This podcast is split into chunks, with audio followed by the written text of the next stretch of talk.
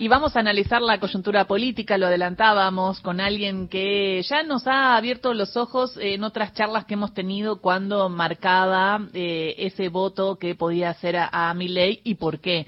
Es eh, Sheila Wilker, consultora política, directora de la consultora 3.0, que está del otro lado de la línea. Sheila, ¿cómo estás? Acá Gisela, Ingrid, Horacio te saludan. ¿Qué tal? ¿Cómo les va? ¿Qué hace Gisela? Un placer hablar con ustedes. Bien, placer también. Eh, bueno, acá estaba leyendo algunas de tus últimas declaraciones y, y, y muestreos y hablabas eh, de algo que me llamó la atención y es que si sabíamos que era un voto bronca, ¿no? Esto sorpresivo del voto de Javier Milei en Las Paso, ahora estaba cambiando a condensar los sentimientos negativos en esperanza y expectativa. Y también me llamó la atención porque hay algo de eso, ¿no? Y venimos acá hablando cuando intentamos entender eh, cómo vota el electorado, en esto de la, esperanza de lo nuevo. ¿Hay algo de eso? Si me podés contar un poco qué, qué, qué podés ver de los estudios y del análisis. Mira, esto, esto que vos eh, eh, planteaste muy correctamente es así, hay un cambio en el signo del humor. Eh, te diría que los electores que eran los más iracundos, ¿viste? los más rabiosos, los más eh, enojados, eh, que bueno, una parte importante del electorado de mi ley estaba ahí. Una parte importante porque ¿viste? tendemos a hacer caracterizaciones, pero hoy, o sea, es difícil eh, pensar eh, homogéneamente a los electores de las tres fuerzas más importantes. ¿eh? O sea, tenés distintas razones y tenés distintas caracterizaciones adentro del voto de Massa, de Bullrich y de, y de Milay. En el caso de los de Milay eran predominantemente los más enojados, los más iracundos, te diría, eh, y esos eh, y esos electores hoy están con con un con el con el ánimo totalmente cambiado no no se traen en, en, en, la esperanza son los únicos que proponen algo así como eh, euforia fiesta no digamos o cuando los escuchas hablar eh, te diría que son los únicos que transmiten algo del orden de, bueno, del entusiasmo, ¿no? Del mm. entusiasmo y, y, y, creo que eh, un, un voto que fue, un voto eh, que, a ver, pensá también cómo se llegó a la elección del 13 de agosto.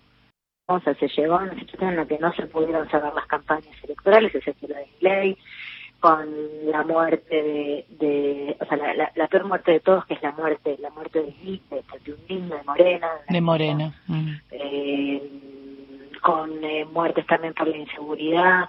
Eh, digo, llegamos con una escena, viste, muy, fuimos a votar en carne viva.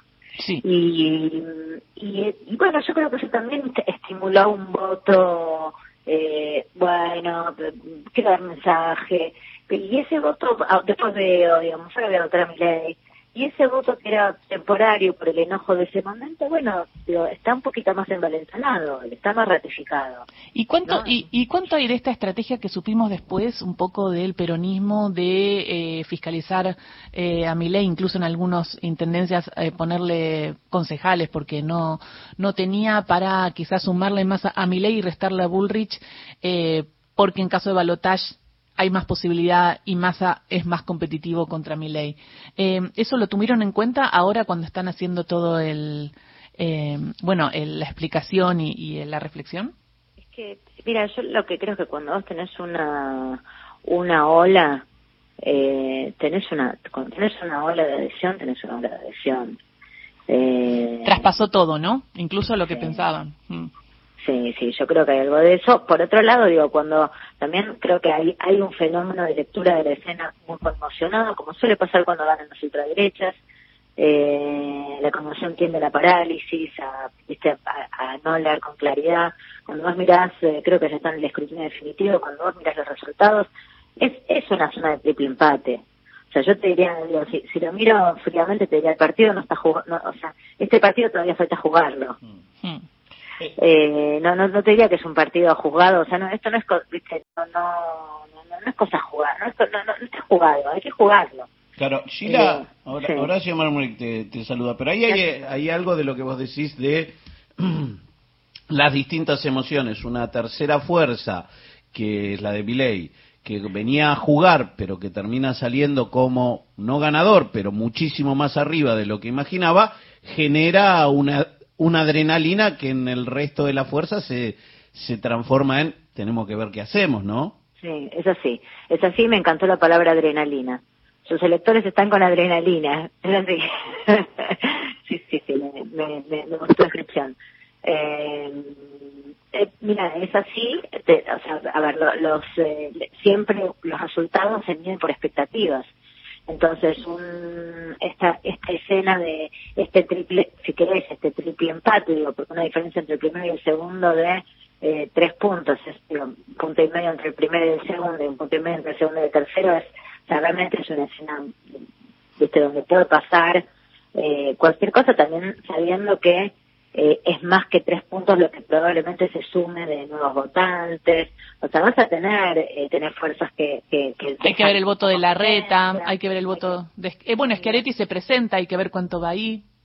Sí, y tenés todas las fuerzas que no pasaron el punto y medio. O sea, vas a, vas a tener para redistribuir. Entonces, yo lo que te digo es, bueno, es cierto lo que vos decís, eh, el, la, la medida de esto, estos tres tercios, por supuesto, se, se evalúan según expectativas la expectativa de mi ley era más baja y entonces eh, estar a, la altura y un poquito por arriba de sus otros dos adversarios es un éxito total eh, y la expectativa que, tenía eh, Juntos por el Cambio, que planteaba, bueno, un piso de 35, es, digo, el, el, diría que incomprensible, ¿no? Digamos, pero era la expectativa que más o menos circulaba, que, que, que, se planteaba incluso a nivel a nivel mediático.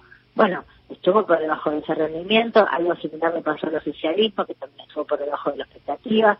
Entonces, bueno, esos mismos casi 30 puntos se cuentan no tanto por el resultado completo, sino por la expectativa que había sobre esos números. Bueno, eh, buenos días, Sheila, te saluda Ingrid Beck. Eh, en, en, las, en los análisis cualitativos que leíamos previos a las elecciones, se hablaba de un voto a mi ley eh, en el que lo votaban más los varones que las mujeres. Eh, la impresión, eh, a partir del porcentaje, del alto porcentaje que saca, es que lo votó, lo votaron transversalmente. Eh, no sé si tienen algún dato respecto de si esta tendencia que se veía en los análisis previos se confirmó o efectivamente lo votaron paritariamente. No, lo, es, lo que pasa con mi ley en el caso de hombres y mujeres es distinto es un fenómeno nuevo. En Argentina nunca había pasado que haya una distinción comportamental entre hombres y mujeres, ¿no? En, términos de comportamiento electoral. Eh, mi ley inaugura ese, ese fenómeno. No solo mi ley, también le pasa al oficialismo que tiene, tiene, tiene, tiende a tener mayor adhesión eh, de mujeres, ¿no? De, mujeres hoy, sí, sí. Entonces, digo, en términos de la, digo, cuando se habla de la transversalidad del voto de mi ley, es, bueno, mi ley eh, eh, a ver, entró, si querés, en niveles educativos bajos, en niveles educativos medios y en niveles educativos altos. Te hablo de niveles educativos antes que a nivel socioeconómico, porque el nivel educativo reordena un poco el voto. Eh, y, en ese sentido es transversal, pero igual sigue teniendo una predominancia de, de preferencia masculina y las razones para la adhesión son distintas entre las mujeres que entre los hombres entre las mujeres, incluso entre sus votantes, despierta algo de eh, miedito, de cosita, de, de un poco me asusta, pero un poco me gusta, ¿no? Digamos, ese, ese, ese fenómeno en, en el voto. Claro, incluso la intriga, ¿no? La intriga.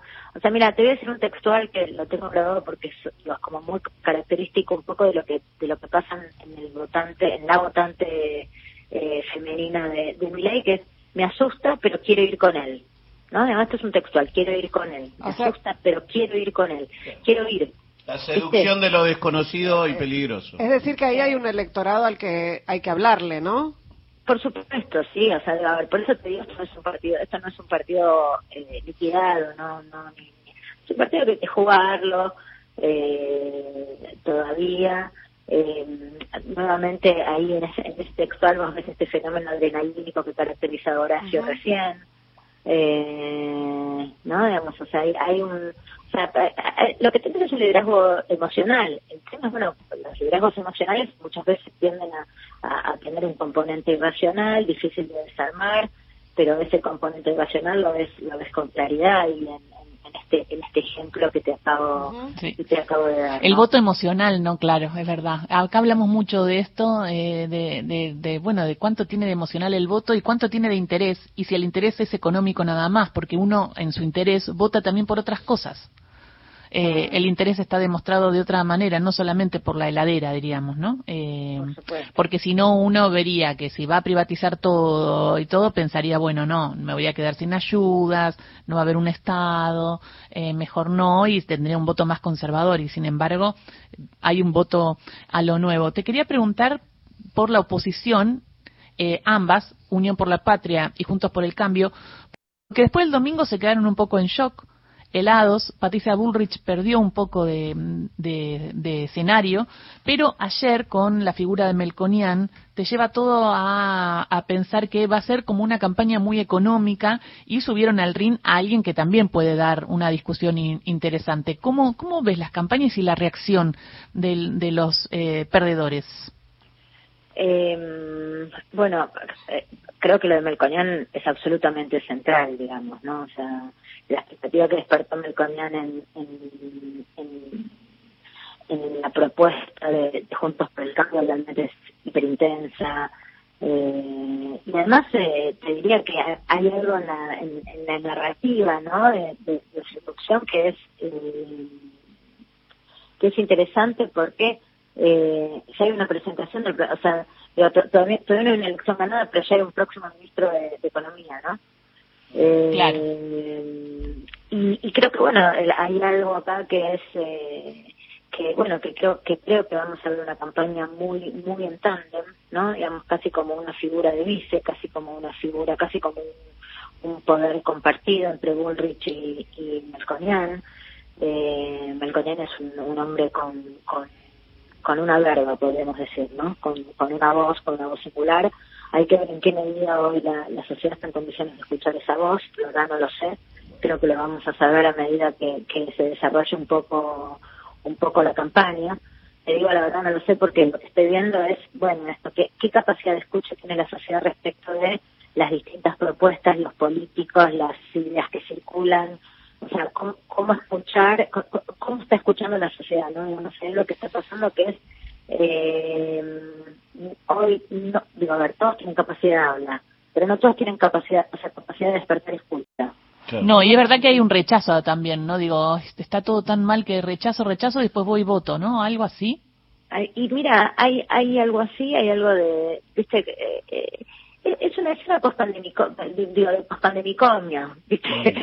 o sea, la, la, la, ¿qué, es lo que rinde y qué es lo que no? Bueno, hoy todavía, en términos electorales, no es una pregunta de carácter electoral, eh, y bueno, representa todavía un, un, misterio. Entonces, bueno, hay, hay, hay un elemento novedoso, ¿no? Digamos, San Antonio es un elemento novedoso en la campaña, viene a oxigenar, absolutamente y viene a completar una de las falencias de Bullrich, ¿no? digamos que es el discurso económico. Claro. Y, eh, entonces, bueno, creo que eso creo que es un buen movimiento, creo que es, eh, sinceramente... Y, y Massa, y, y Massa, porque Massa hace todos esos estos anuncios para retomar la, la ofensiva, eh, el domingo está la agenda, el lunes todos hablamos de él, yo abrí el programa diciendo, bueno, no voy a hablar de mi ley, hoy ya miércoles estamos analizando de nuevo a mi ley y hablando de Melcoñán, digo, vas viendo cómo, cómo va la agenda, eh, pero ¿te parecen las medidas eh, suficientes eh, a, a nivel electoral? ¿La estrategia de masa servirá para sumar puntos o será más el aparato peronista? Mira, hay un, hay un perfil de elector que dice, dame hechos el único que puede ofrecer hechos es el que, es el está en ejercicio de poder eh, y los está dando. O sea, eh, por supuesto, no ah, puede haber una lectura que sea de carácter electoral, sin lugar a dudas. Eh, puede haber una lectura que sea paliatoria de una escena muy difícil, ciertamente lo es. Eh, bueno, o sea, digo, puede, puede, haber, puede haber una serie de reparos, pero también es cierto que la gestualidad y la, concreción material de, de, los hechos, o sea, la contundencia de los hechos está. Entonces, bueno, creo que este es, este es el primer hecho en campaña de, de, de Sergio Massa. Eh, y está en consonancia con, con, con, una demanda, digamos. La verdad que acá hay algo muy distorsivo en la economía argentina eh, y ese papel ese papel ambiguo que cumple que cumple Massa o ese papel dual que es candidato y ministro en simultáneo es al mismo tiempo su fortaleza y su gran, su gran amenaza y su gran fortaleza. Entonces hay que ver... Pienso, pienso en, en, se me vienen Milley, Melconian y Massa, ¿no? Digo, los tres que eh, tienen, que tienen el tema de la economía. como, cuestión central. Vos hablabas de cuánto quiere escuchar la gente y en un reciente trabajo que hace la consultora 3.0 hacen publicidades más recordadas durante la campaña y gana por escándalo, por escándalo quiero decir, 13-1 en un spot de Javier Milei, 5-3 conoce muchas y de ahí en decreciente hasta individualizar candidatos. Mira, justo ayer se viralizó también algo que tiene que ver con Milei, eh, compartimos un poquito con los oyentes, eh, esto habla de que si te faltan las boletas de Milei, hay alguien que te la lleva, por lo menos en la provincia de Formosa.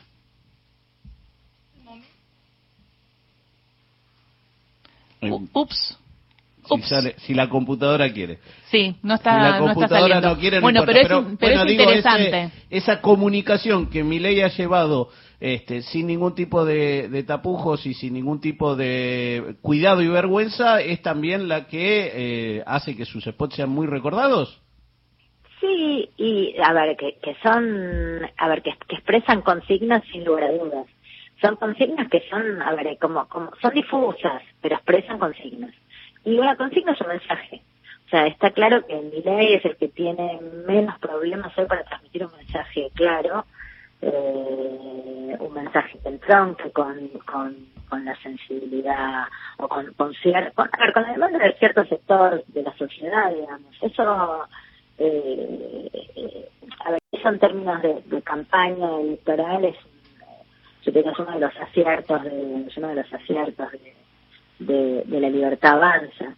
Eh, el, el, tema ahí es que, digo, cuando vos estudias un poquito más qué es lo que pasa con ese electorado, lo que vos ves es que hay en muchos casos un, un rechazo de muchas de las ideas que le plantea. Entonces se da este fenómeno paradójico que es, bueno, Miley dice que, pero esto no lo va a hacer, pero esto no lo puede hacer, bueno, pero estas son cosas que dice, pero no.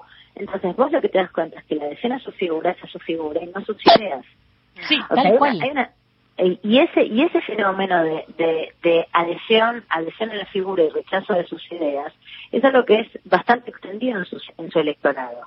Entonces lo que vos ves ahí es la intensificación del carácter del carácter emocional de esa adhesión no eh, entonces bueno digo el, el, creo que hay hay, hay un, un, un, elemento también para para trabajar para pensar que es lo que o sea si si es posible eh, o sea, si, si discutir a Mirai es discutir sus ideas o es eh, discutir eh, o, es, discutir su, su propia credibilidad, ¿no? Porque de hecho se empiezan a notar ahora las contradicciones muy fuertes en su discurso.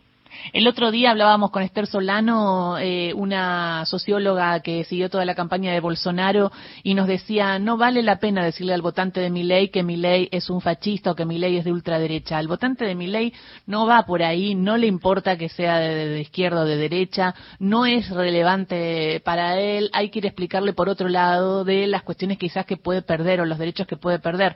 Eh, porque viste que muchos van desde ese discurso, ¿no? No, Milei es esto, esto y esto, y hay un poco subestimado estimar ese votante ir, y, no ir por ese por, por el lado más expresivo. ¿Vos por qué la dirías si tenés que pensar en, una estrategia? No, bueno, tu, pregunta es muy difícil y realmente es, es eh, yo, visto como yo te decía, el, carácter emocional. Yo te diría, hoy lo que lo que estamos viendo son electores que hechizados. Y tu pregunta yo la traduciría por cómo se rompe el hechizo. Ok, está bien. Eh, pero bueno, no, no. Y no ganó el, y no ganó el diálogo, ¿no? Porque acá también hay un perdedor eh, y es, es, es eh, Horacio Rodríguez Larreta que apostó al equipo, no al liderazgo único, y apostó al diálogo, ¿no? Y eso a mí me preocupa como sociedad. Eh, porque fíjate que con la tecnología se exacerban los discursos, se exacerba el líder, ¿no? Porque es, porque mi ley es como un, jugando un poco con la ficción como un Joker, ¿no? Digo, eh, uno pone el voto en él, pero uno lo pone por determinadas eh, ideas propias, no porque lo representa. Está más vacío, ¿no? Bueno, de, de hecho, cuando vos eh, tratás de indagar las razones del voto de mi ley, tenés una, a ver, tenés grandes coincidencias, pero también tenés dispersión en, en, las razones. O sea que efectivamente hay, yo te diría, hay un mi ley para cada quien ¿no? Digamos, el, pequeño Milei de bolsillo, podríamos decir. Sí.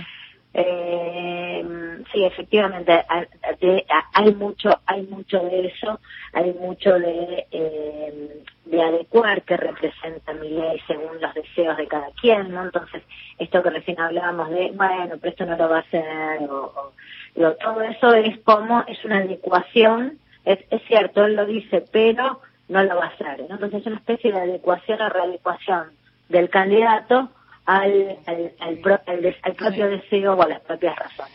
El otro elemento que también se deriva de esto es la naturalidad y la, la, yo te diría, lo fuertemente naturalizado que está lo público en Argentina, ¿no? Digamos, porque la, la, por supuesto, esto significa que hay intuitivamente una defensa de la escuela pública, de la salud pública, y al mismo tiempo hay una, una percepción de estos, de estos dos activos como, como cosas realmente muy fuertes que, difícil, que difícilmente puedan ser dañados, o sea, que están, que están ahí y, y no van a dejar de estar ahí, ¿no? Digamos, están naturalizadas, son parte del paisaje, del paisaje cultural, del paisaje social.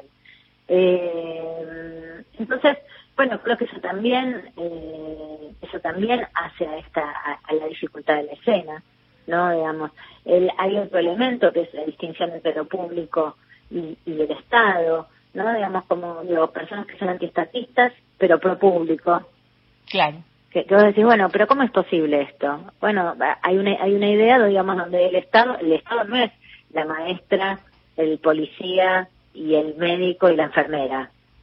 ¿No? El Estado es algo distinto a eso y el policía, la maestra, el médico, no, es lo público. Estado, exactamente, es lo público, no es el Estado. Está, está bien eso, es verdad, eso pasa, eso cuando uno tiene determinadas charlas con votantes de mi ley, eh, también ve eso, sí. Eh, bueno, súper interesante todo y queda la autocrítica de la clase política, ¿no? Digo, me parece... Sin lugar a dudas. ¿No? Porque me parece que no está, no está. No, no, no, no, no. No, no, no está y creo que tampoco hay una hay una disposición, así como los electores no están dispuestos a escuchar muchas de las de las voces políticas, creo que los políticos tampoco están dispuestos a hacer el esfuerzo de eh, salir de algunas fórmulas que por ahí, fórmulas de campaña, digamos, que ahí vendieron en algún momento y que, y que han dejado de rendir, ¿no? Mm. creo que la pregunta es cuáles fueron los momentos de verdad de esta campaña. Creo que lo que se escuchó fueron los momentos de verdad. Tal cual. Tal cual. Bueno, muchísimas gracias. Vamos a seguir charlando, pero es un placer escucharte. Nos ayudas a, reflexionar, Sheila. Muchas gracias. Un placer, un placer hablar con ustedes. Beso grande. Sheila Wilker, consultora política, directora de la consultora 3.0, pasó por Radio Nacional 11